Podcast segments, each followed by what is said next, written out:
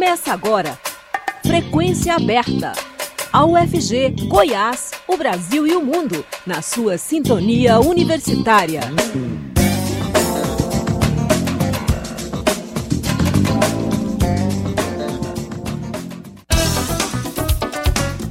Olá, boa tarde. Pontualmente 5 horas, está começando Frequência Aberta. Eu sou Rodrigo de Oliveira e estarei com vocês até às 5 e meia com as principais notícias do dia. Você pode nos ouvir também pela internet, no site da Rádio Universitária, no aplicativo Minha UFG e nas principais plataformas de podcast. Fique conosco. O Hospital das Clínicas da UFG inaugura nesta segunda-feira o Instituto Mulher. O coordenador do Instituto e diretor da Faculdade de Medicina da UFG, professor Valdemar Naves do Amaral, e a reitora da UFG, professora Angelita Pereira de Lima, falam sobre a importância da criação desse, desse instituto e a estrutura de ponta destinada à saúde feminina. Acompanhe a reportagem de Maria Cristina Furtado. Hospital das Clínicas da Universidade Federal de Goiás, HCUFG, inaugura hoje o Instituto da Mulher, a cerimônia acontece com a presença da ministra da Saúde, Nízia Trindade. Com recurso de mais de 337 mil reais, oriundos do Sistema Único de Saúde, o SUS, parte do bloco ambulatorial passou por modernização e revitalização, viabilizando a implementação do Instituto, que passa a oferecer serviços de medicina avançada na assistência integral à saúde feminina. O objetivo do Instituto da Mulher é oferecer atendimento especializado em todas as fases da vida – abrangendo não apenas os aspectos físicos, como saúde reprodutiva e prevenção de doenças, mas também cuidados emocionais e mentais, como o autocuidado e o equilíbrio emocional. Serão ofertadas consultas, ações educativas, atendimentos e exames diversos, além do Day Clinical, realização de procedimentos clínicos ou cirúrgicos sem a necessidade de internação, permitindo a alta no mesmo dia. Coordenador do Instituto, professor Valdemar Naves do Amaral, que também é diretor da Faculdade de Medicina, fala sobre a importância da iniciativa no atendimento ao público feminino no HC-UFG. É um sonho antigo da ginecologia obstetrícia goiana e da UFG, Faculdade de Medicina e HC, a realização e efetivação do Instituto da Mulher, que cuida da saúde da mulher integral, pleno. Esse sonho foi então pesquisado e procurado por deputados, senadores, parlamentares, e junto à superintendência da EBC do Hospital das Clínicas do FG, e conseguimos então efetivar a instalação é, de, um, de, um, estudo da mulher dentro do Hospital das Clínicas. E a finalidade desse instituto é atender bem a mulher, completando o atendimento de espécies que se praticava no sentido unificado no mesmo ambiente, onde ali vai se cuidar da parte é, da gravidez, da parte de fetos com problemas, de fetos malformados. Ali também vai se cuidar da ginecologia geral. Ali também vai se cuidar da questão do câncer da mulher, o câncer do colo uterino, câncer endométrio, câncer de mama. Ali também será cuidado as condições ligadas às possibilidades hormoniais, alterações hormoniais na vida da mulher, é, preenchendo nesse, nessa lacuna das três vertentes é, deixando, portanto, a mulher bem assistida. A mulher goiana, a mulher brasileira, e no sentido especialmente da mulher de menor capacidade financeira, da mulher do SUS, de forma que o SUS chega é, com esse tipo de ação a empreender o seu sentido maior de atendimento pleno, né?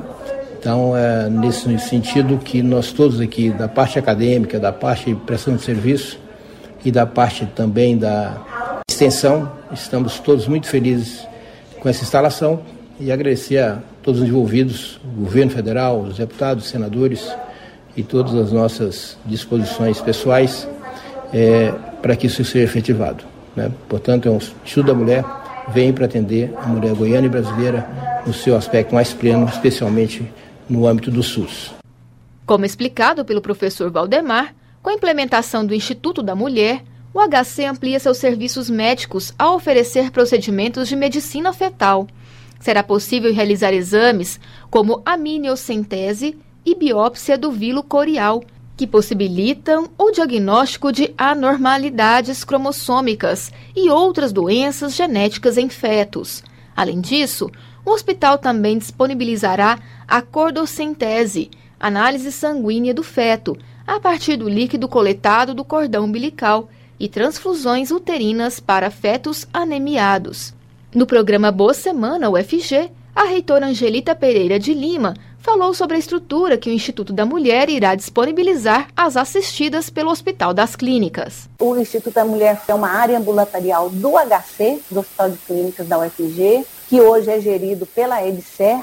Esse ambulatório foi reformado e adaptado com recursos do SUS, do Sistema Único de Saúde, e vai prestar serviços avançados em medicina para as mulheres. Né? São, por exemplo, oito consultórios, oito salas de consultórios, duas salas de ultrassonografia, seis leitos para recuperação anestésica, sala para atendimento psicológico e duas salas para exames de colo de útero com equipamentos de ponta, né? equipamentos, digamos assim, atualizados, modernos, né? Então, isso representará, com certeza, uma, uma, uma melhoria, uma qualidade melhorada né, no atendimento às mulheres a partir do Instituto da Mulher no HC. Né? Isso faz com que a UFG ganhe e tenha é, visibilidade dos seus serviços prestados, da, da, qualidade da pesquisa e do trabalho em conjunto, tanto no atendimento na relação SUS, quanto na formação dos profissionais de saúde por meio de ações como essa. No mesmo local, um mini auditório possibilitará as atividades de ensino e pesquisa com estudantes, pós-graduandos e residentes médicos. Segundo o coordenador do Instituto da Mulher, professor Valdemar Naves do Amaral, as mudanças têm como objetivo otimizar a qualidade da assistência e do ensino prestados pelo HC-UFG. O Hospital das Clínicas da Universidade Federal de Goiás faz parte da rede EBSER desde 2014 Vinculada ao Ministério da Educação, a rede foi criada em 2011 e atualmente administra 41 hospitais universitários federais. Maria Cristina Furtado para a Rádio Universitária. A inauguração do Instituto da Mulher contou com a presença da ministra da Saúde, Nízia Trindade. Na oportunidade, Nízia visitou o SEROF, Centro de Referência em Oftalmologia, e outras dependências do Hospital das Clínicas da UFG que integram a rede SUS. Além da agenda na UFG, a ministra veio a Goiânia participar também da abertura do Congresso de Secretários Municipais da Saúde. No Hospital das Clínicas, ela falou sobre a emoção de inaugurar o Instituto da Mulher. Estou emocionada com essa inauguração por alguns motivos especiais. Eu pensei é, que se aproxima muito essa sala de uma sala de aula. Então, é, para mim, assim, é uma referência de que é um hospital que congrega o que os hospitais universitários no nosso país é, fazem de melhor, que é articular a atenção, a pesquisa, a formação, né, e vocês já apresentaram os números importantes sobre isso esse trabalho integrado ao Ministério da Saúde, eu posso dizer, falando aqui com meu colega e amigo Arthur Pioro, presidente da EBSER, que ainda que estivesse na origem da EBSER, é um grande desafio pensar em todos os hospitais universitários e pensar a EBSER como SUS. E acho que com todo o apoio do ministro Camilo da Educação, com quem eu tenho compartilhado muitas agendas, essa presença de um ex-ministro da Saúde, mas, sobretudo, de alguém comprometido com o SUS fará toda a diferença.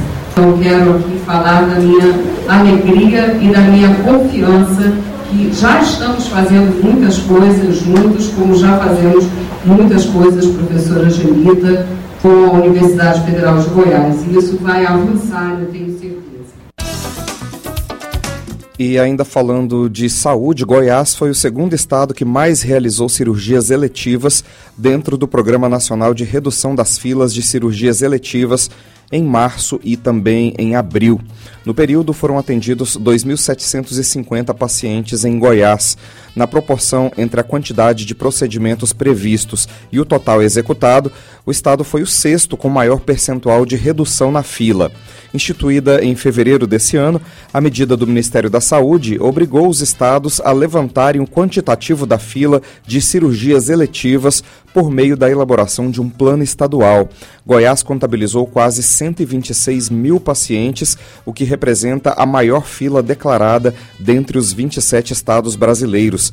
Destes, apenas 25 mil, ou 19,9%, estão previstos para serem atendidos na primeira fase do programa. Considerando o total de cirurgias a serem realizadas por meio do programa, o Estado apresentou queda de 10,96% na fila de espera. Ainda restam 22.335 pacientes na fila, que foi contabilizada até dezembro de 2022.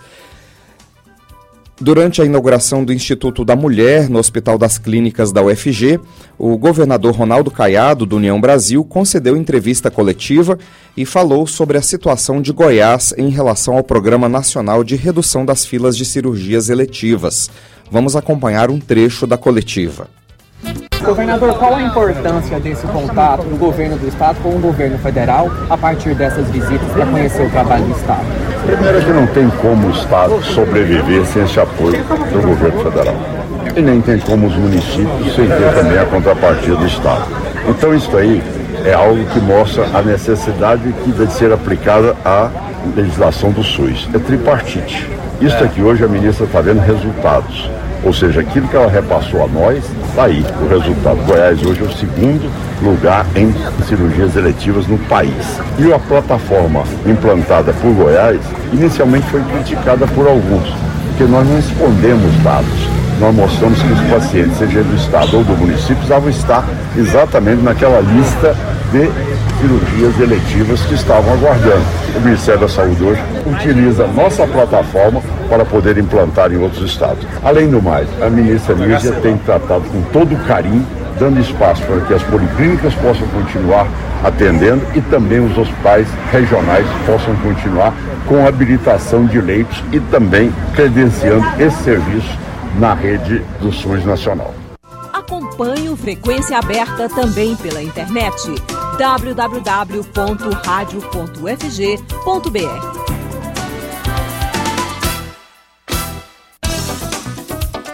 A Polícia Federal vai receber ainda nesta semana imagens do circuito interno de TV do aeroporto de Roma, na Itália, para identificar detalhes do episódio da agressão ao ministro Alexandre de Moraes ocorrido na sexta-feira, dia 14. As cenas já foram preservadas e serão concedidas ao governo brasileiro pela polícia italiana por meio de uma cooperação internacional. O ministro estava na Itália para uma palestra. Ele viajou com a família para participar do Fórum Internacional de Direito. O STF informou por meio de nota que não vai se manifestar sobre esse caso. Na abertura da cúpula da CELAC, a Comunidade dos Países Latinos e Caribenhos, com a União Europeia, Lula diz que acordo entre Mercosul e o Bloco Europeu é prioridade na pauta internacional do governo. Mais detalhes na reportagem de Sayonara Moreno o acordo comercial entre Mercosul e União Europeia como prioridade na pauta internacional. É o que defendeu nesta segunda-feira o presidente Luiz Inácio Lula da Silva durante a abertura da terceira cúpula da CELAC, Comunidade dos Estados Latino-Americanos e Caribenhos, com a União Europeia, em Bruxelas, na Bélgica. Queremos assegurar uma relação comercial justa, sustentável e inclusiva. A conclusão do acordo Mercosul-União Europeia é uma prioridade e deve estar baseada na confiança mútua e não em ameaças. A defesa de valores ambientais que todos compartilhamos não pode ser desculpa para o protecionismo. O poder de compra do Estado é uma ferramenta essencial para os investimentos em saúde, educação e inovação. Sua manutenção é condição para a industrialização verde que queremos implementar. Um dos pontos de um possível acordo entre Mercosul e União Europeia prevê que empresas de um dos blocos blocos possam participar igualmente de licitações no outro bloco econômico. Para o presidente Lula, o ponto é delicado, porque, segundo ele, o governo brasileiro quer continuar comprando das empresas brasileiras como forma de incentivar o desenvolvimento industrial do país. O encontro CELAC União Europeia reúne líderes de 33 países da América Latina e 27 da União Europeia e não ocorria desde 2015.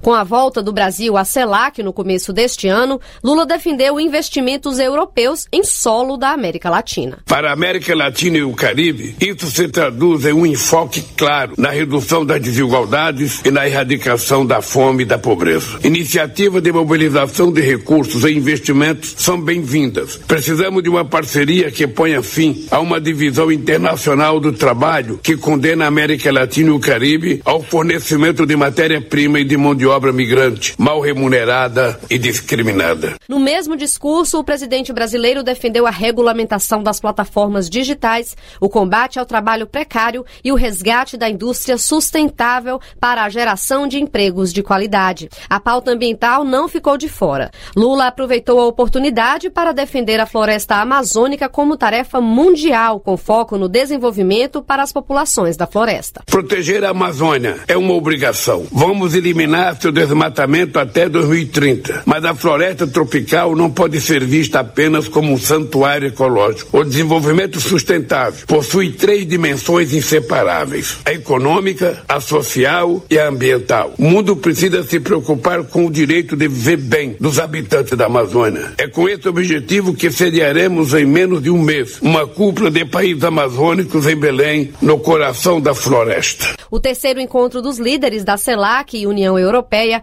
acontece nesta segunda e nesta terça em Bruxelas. A agenda desta segunda foi finalizada, já que na Bélgica são cinco horas a mais que no horário de Brasília. Nesta terça, o presidente Lula participa da sessão plenária da cúpula e tem encontros bilaterais com líderes da Suécia e da Dinamarca. Da Rádio Nacional em Brasília, Sayonara Moreno. O Frequência Aberta volta já.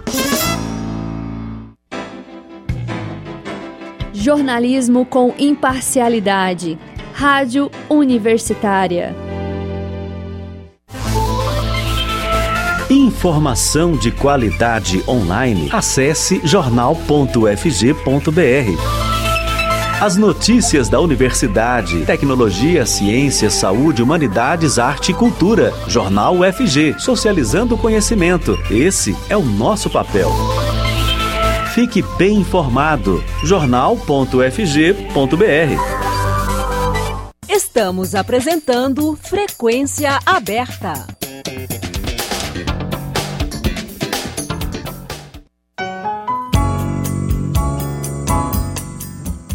Morre João Donato, um dos precursores da bossa nova. O músico de 88 anos morreu nesta segunda-feira depois de enfrentar uma série de problemas de saúde. A informação foi confirmada pela assessoria de imprensa do artista. Ele será velado no Teatro Municipal do Rio de Janeiro. João Donato se firmou na música brasileira por sua versatilidade, atuando como compositor, pianista, acordeonista, arranjador e cantor. Ano passado, ele lançou o disco Serotonina, primeiro trabalho solo com canções inéditas em 20 anos. Nascido no Acre, Donato aprendeu a tocar acordeon ainda na infância. Na década de 1940, ele se mudou para o Rio de Janeiro, onde começou a despontar profissionalmente até se tornar um dos precursores da bossa nova. Uma de suas músicas mais conhecidas é Minha Saudade, que fez em parceria com João Gilberto. Donato também fez parcerias com Gilberto Gil, Caetano Veloso e Chico Buarque, entre outros. Se tornou amigo também de nomes como Tom Jobim, Maria Bethânia e Gal Costa. Serotonina, o último disco do artista, trouxe 10 faixas com 10 temas escolhidos do acervo histórico do músico, estabelecendo novas parcerias com compositores como a cantora Cel e a forrozeira Anastácia, que participam do disco. Donato estava internado na Casa de Saúde São José, no Rio de Janeiro, e a causa da morte foi pneumonia. Ele estava há exatamente um mês de festejar 89 anos de idade. Nélia Del Bianco é a vencedora do prêmio Luiz Beltrão de Ciências da Comunicação 2023. Essa é a terceira vez que a professora recebe o prêmio. Ela conversou com o jornalista Delfino Neto. Vamos ouvir. O prêmio Luiz Beltrão de Ciências da Comunicação é atribuído pela Intercom Sociedade Brasileira de Estudos Interdisciplinares da Comunicação. A vencedora do prêmio em 2023 é a professora Nélia Del Bianco. Ela é graduada em jornalismo pela Universidade Federal de Goiás, doutora em comunicação pela Escola de Comunicação e Artes da Universidade de São Paulo. É professora aposentada pela Universidade de Brasília. Nesse meio tempo, ocupou cargos importantes junto à diretoria da Federação Brasileira das Associações Científicas e Acadêmicas de Comunicação e da Sociedade Brasileira de Estudos Interdisciplinares da Comunicação, Intercom. Atualmente, a professora Nélia integra as equipes do Grupo de Pesquisa Observatório da Radiodifusão Pública na América Latina e do Laboratório de Áudio da Faculdade de Comunicação da UNB. Entre as áreas de atuação estão políticas públicas, comunicação para o rádio, jornalismo, educação, radiodifusão pública, novas tecnologias, rádio digital, jornalismo online, mídia e cidadania. A professora Nélia está conosco e vai nos contar um pouco sobre a sua trajetória e também sobre o prêmio recebido. Olá, professora. Obrigado por falar com o público da Rádio Universitária. Olá, Delfino. Muito obrigada pelo convite para conceder essa entrevista à Rádio Universitária. Professora, o que significa para a senhora e sua equipe a conquista do prêmio Luiz Beltrão de Ciências da Comunicação? Essa premiação está sendo concedida ela, há várias categorias. A categoria que eu venci é a de maturidade acadêmica. Neste caso, é um prêmio individual pela trajetória como pesquisadora. Então, a, a, num primeiro momento, é a comunidade acadêmica que faz a indicação. Essa indicação passa por uma votação. Depois, os nomes mais votados, eles são é, selecionados por um, pelos ex vencedores do prêmio Luiz Beltrão na categoria é, Maturidade Acadêmica e depois pelos membros do Conselho Curador da Intercom. É, na verdade, esse prêmio significa um reconhecimento por essa trajetória, né? Tanto pelas publicações realizadas, pela contribuição que eu tenho dado ao campo de pesquisa, em especial os estudos sobre rádio, é, a atuação significativa para o desenvolvimento da área de comunicação e é também um prêmio pelo reconhecimento é, de uma trajetória. E essa trajetória não se limita apenas à quantidade de livros e de textos publicados, mas também por ter uma atuação que ajudou a desenvolver a área como um todo, especialmente os estudos sobre mídia sonora e rádio. Não é a primeira vez que a senhora ganha esse prêmio. A senhora já foi agraciada na categoria Liderança Emergente, não é mesmo? Exatamente. Essa liderança emergente, ela acontece no momento em que eu já inicio a minha atuação na diretoria da Intercom e tenho uh, uma, um destaque por promover eventos de caráter internacional. Essa liderança emergente é também um reconhecimento pelos estudos publicados mas pela capacidade também de mobilizar pesquisadores de outros países com o objetivo de trazê-los para o Brasil e promover eventos e ampliar o leque de discussão de temas aqui no Brasil. Professora, além da docência, área que a atraiu bem cedo, logo após a graduação, a senhora orientou muitos trabalhos, realizou e ainda realiza pesquisas e consultorias.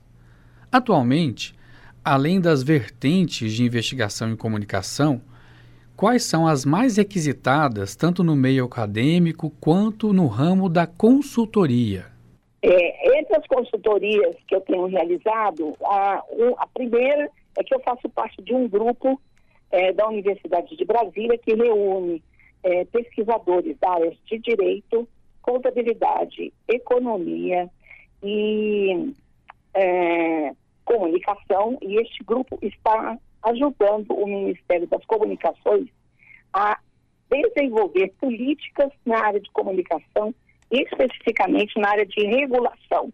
Acontece que o nosso Código Brasileiro de Telecomunicações, ele tem mais de 60 anos e todas as tentativas que têm sido feitas no sentido de atualizado têm se esbarrado numa certa relutância dos radiodifusores em promover essa atualização. E o Ministério encomendou à UNB um estudo é, para ver como essa, o rádio e a televisão estão regulados em outros países e pediu à UNB para fazer uma proposta de atualização do código e também uma reescrita do capítulo da comunicação social da Constituição Brasileira, no sentido de atualizá-lo não só tecnologicamente, mas no sentido de atender a princípios eh, gerais, né, que hoje estão sendo aplicados em outros países, especialmente na Europa, e que há necessidade de que a gente possa ter uma, uma, uma regulação que seja compatível com o desenvolvimento internacional. E um segundo trabalho, não menos importante, mas igualmente importante, é no sentido de ajudar a própria rádio universitária no seu processo de migração do AM para o FM. Essa migração, ela está se dando em todo o Brasil. Hoje nós temos mais de 800 emissoras de rádio que já fizeram a migração e a UFG quer que essa migração possibilite uma entrada da rádio no FM com muita qualidade, com uma programação renovada e que possa fazer a diferença no dial de Goiânia. Para se ter ideia, nós temos 36 emissoras é, no FM em Goiânia, ou que são captadas aqui em Goiânia, e não há nenhuma emissora pública. Então vai ser a vez da Rádio Universitária ocupar esse espaço, sendo a primeira emissora pública no FM em Goiânia. Esse processo de migração das rádios do AM para o FM, em especial da rádio universitária, está a pleno vapor e tem uma data final para acontecer, não é mesmo? É, a, a intenção é que a rádio universitária coloque sua programação no ar nova até novembro e o Brasil como um todo vai estar limitando até o final deste ano para que todas as emissoras que fizeram o pedido para a migração conclua esse processo e que possam estar operando na nova sequência no mais tardar do início do próximo ano. Esse processo tem sido desigual no Brasil. A gente observa que no norte e no nordeste a migração se dá de forma mais lenta e no sul e sudeste ainda dependendo da ocupação da faixa do FM estendido nas cidades onde há uma saturação do espectro, ou seja, não cabem mais rádios além daquelas que já estão operando. Então tem que se criar uma faixa especial para elas e o, o, a Anatel já conseguiu equalizar do ponto de vista técnico essa nova colocação, mas as emissoras precisam agilizar esse processo e é o que a política prevê a conclusão da, do processo de migração do AM para o FM até o final do ano. A senhora estuda muito rádio, é seu objeto de estudo. O que a senhora poderia dizer a respeito da evolução do rádio nas últimas décadas e esse processo de migração em especial? Esse processo de migração ele foi uma necessidade de sobrevivência de um grande número de emissoras. Para se ter uma ideia, nós temos 1.300 emissoras no AM, sendo que este total, é, pelo menos 1.100 delas são emissoras de baixa potência e que já estavam é, sofrendo com a decadência da qualidade do som no AM e que agora vão ter um tempo de sobrevida indo para o FM, melhorando a qualidade do som. E nós temos no, neste AM de baixa potência emissoras que são importantes, que fizeram parte da história do país. Então elas não poderiam é, é, é, fecharem por falta de uma oportunidade de renovar a sua audiência e também de conseguir faturamento que permita a sua sustentabilidade. Então, essa, essa inovação ela é única aqui na América Latina, além de nós. Quem fez migração com o México, então só existem esses dois países que fizeram esse processo no sentido de salvar suas emissoras AM. É, e do ponto de vista tecnológico, a grande mudança é a integração do rádio às plataformas de redes sociais, como também as plataformas de streaming. Então, hoje não se imagina mais o rádio isolado do dial, utilizando apenas o aparelho receptor para comunicar com a sua audiência, ele precisa estar num ambiente ampliado e aí a internet é importante nesse processo, porque a internet permite que o rádio é, tenha uma presença multiplataforma, ou seja, uma presença por meio de ondas eletromagnéticas, mas também em vários tipos de plataformas pela internet. E isso também garante com que o rádio tenha é, um, um, poder de permanência é, é, maior, né, de sustentabilidade por mais tempo, e também continue fazendo sentido, principalmente junto à população do interior, onde a gente registra ainda um maior índice de audiência de rádio, principalmente no interior, nas pequenas cidades, onde a, a oralidade é importante ainda para se saber o que acontece no mundo. Ok, nós conversamos com a professora Nélia Del Bianco, vencedora do prêmio Luiz Beltrão de Ciências da Comunicação em 2023. Professora, muito obrigado pela entrevista, parabéns pela premiação e até a próxima. Obrigada, Delfino, e parabéns à Rádio Universitária pelo esforço que está fazendo hoje, no sentido de conquistar uma nova posição no FM a partir do ano que vem. Obrigado. Delfino Neto para a Rádio Universitária. Frequência Aberta vai ficando por aqui. Produção do Departamento de Jornalismo da Rádio Universitária, com Sandro Alves e Murilo Cavalcante na técnica. A todos uma boa tarde, muito obrigado pela audiência. A Universitária apresentou Frequência Aberta. Notícias da UFG, de Goiás, do Brasil e do mundo nos 870 AM.